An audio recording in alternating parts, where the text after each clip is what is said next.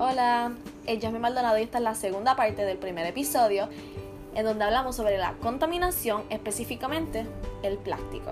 Pero en este episodio vamos a hablar sobre estrategias y soluciones que los gobiernos pueden usar y que personas normales como tú y yo podemos usar para no seguir aportando al problema de la contaminación.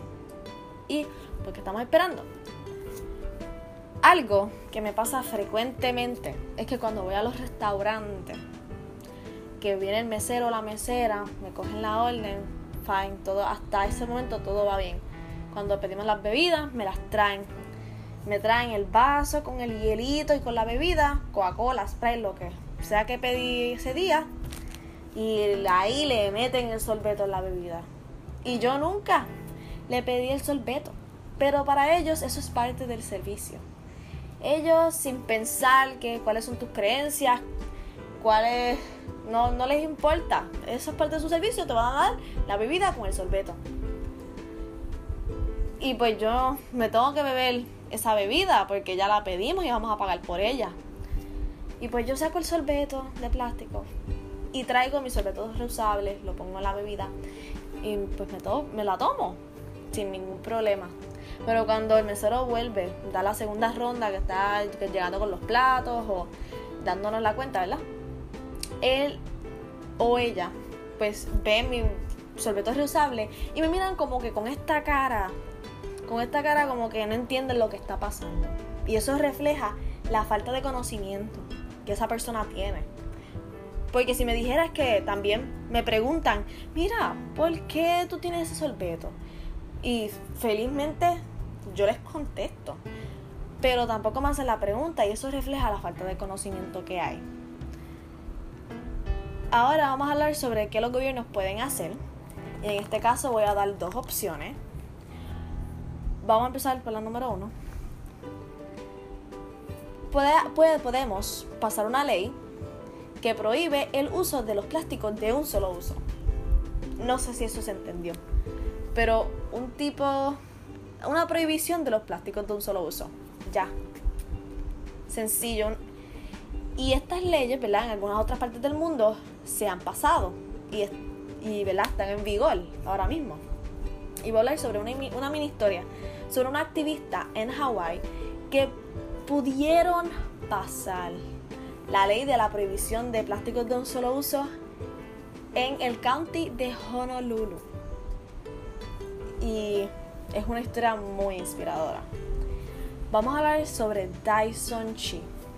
Dyson Chi es un activista, ¿verdad? Él aprendió sobre este problema y él también lo vivía diariamente. Y pues él dijo, él pensó, mira, tengo que hacer algo diferente. Y pues en ese momento había esta ley de la prohibición de plásticos de un solo uso. Estaba por ahí, estaba como que dando vueltas esa ley. Y el movimiento, el movimiento del ambiente no estaba muy activo allá en Hawái en, en ese momento. Y pues él dice, pues mira, tenemos que primero, este movimiento tenemos que meterle power Segundo, tenemos que usar una estrategia para poder pasar esa ley. Sencillo. Usó una estrategia muy interesante. Él pidió firmas, pero firmas no de cualquier persona, firmas de los jóvenes, de estudiantes, de estudiantes de universidad, de estudiantes de intermedia o de estudiantes de superior.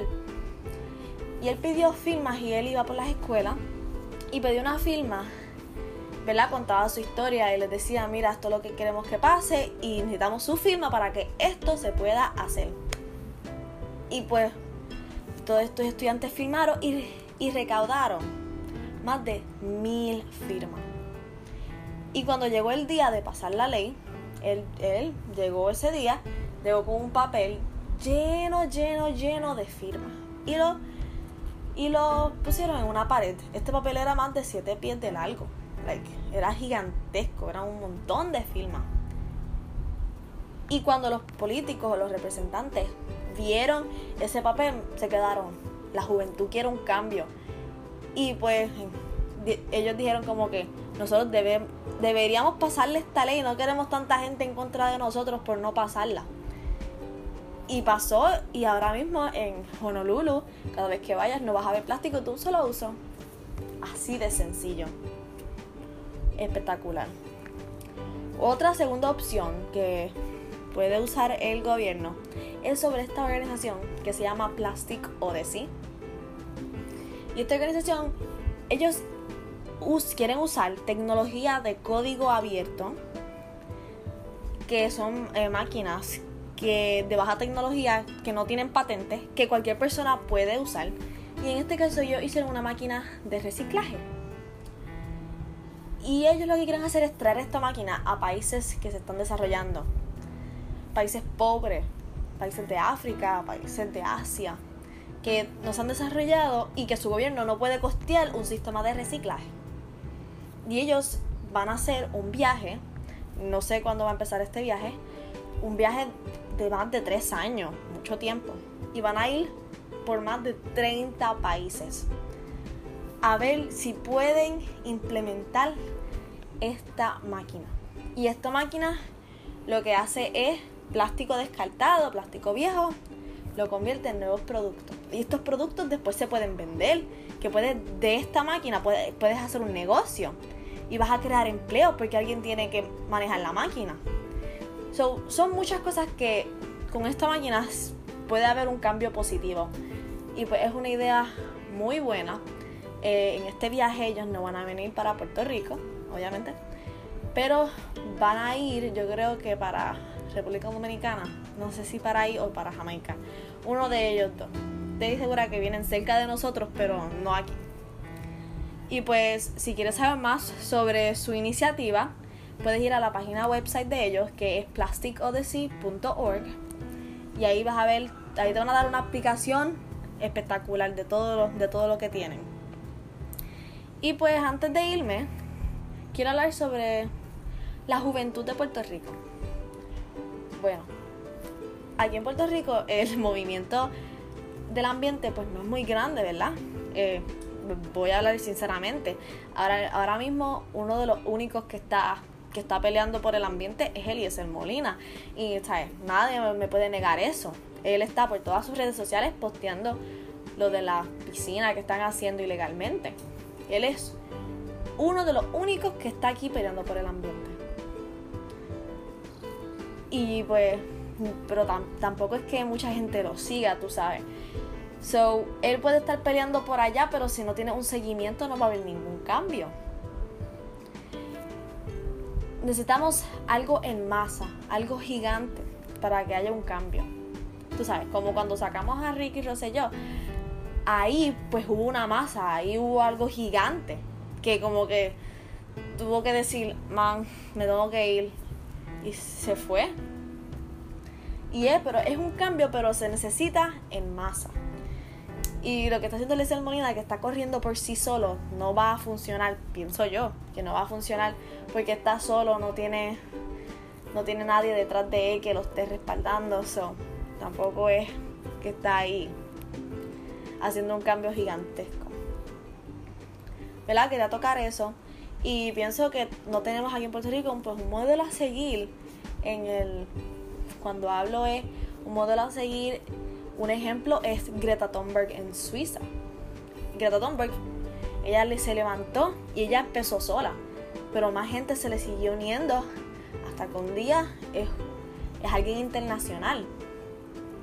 Y pues ella, ha inspirado a gente de Suiza a también levantarse y unirse al movimiento al movimiento del ambiente.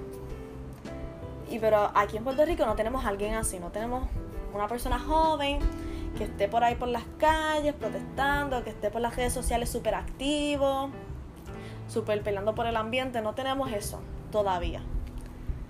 Eh, otro ejemplo sería en Estados Unidos, hay muchos, muchos activistas, pero voy hablar de uno que, de una que se llama Jamie Margolin. Ella es una colombiana americana y ella es, una, es la co-founder de una organización que se llama Zero Hour y esa organización ha hecho un montón de cosas. Han hecho hasta una convención del clima allá en Miami. Hacen muchas protestas. So, ellos están bien activos. Pero aquí en Puerto Rico pues no tenemos tampoco una organización súper gigantesca que está haciendo eso. Tenemos organizaciones, no estoy diciendo que no tengamos. Yo sigo muchas organizaciones ambientales aquí en Puerto Rico pero tampoco se han dado la tarea de, atraer más gente al movimiento. Eso, eso, eso es lo que digo yo. Hacen su, van a la playa y recogen basura, hacen sus cosas, hacen sus actividades, pero no tienen en mente atraer más gente. Y pues necesitamos algo así para que el movimiento del ambiente aquí como que coja poder. Y pues los quiero dejar con ese like, con ese pensamiento. Y pues ahora me voy. El primer reto de hoy es hacer un cambio en tu diario vivir. Un ejemplo, vas a cambiar tu sorbeto de plástico por un sorbeto de metal, tu cepillo de dientes de plástico por uno de bambú. Sencillo. Una vez completes tu reto, vas le vas a tirar una foto a tu cepillo viejo con tu cepillo nuevo o tu sorbeto que usabas diariamente con, con tu sorbeto que usas ahora y vas a tirar una foto, me vas a taguear, me vas a taguear mi nombre de Instagram es Jasmine M. Maldonado, así de fácil, bien sencillo mi nombre. Y yo te voy a repostear para que veas cuán fácil y rápido podemos ir creando una red de jóvenes en Puerto Rico que, que quieran al ambiente, que quieran cuidar al ambiente y que quieran un cambio ¿verdad? basado en, lo, en el ambiente. Y pues ya los lo voy a dejar aquí. Y pues nos vemos y hasta el próximo episodio.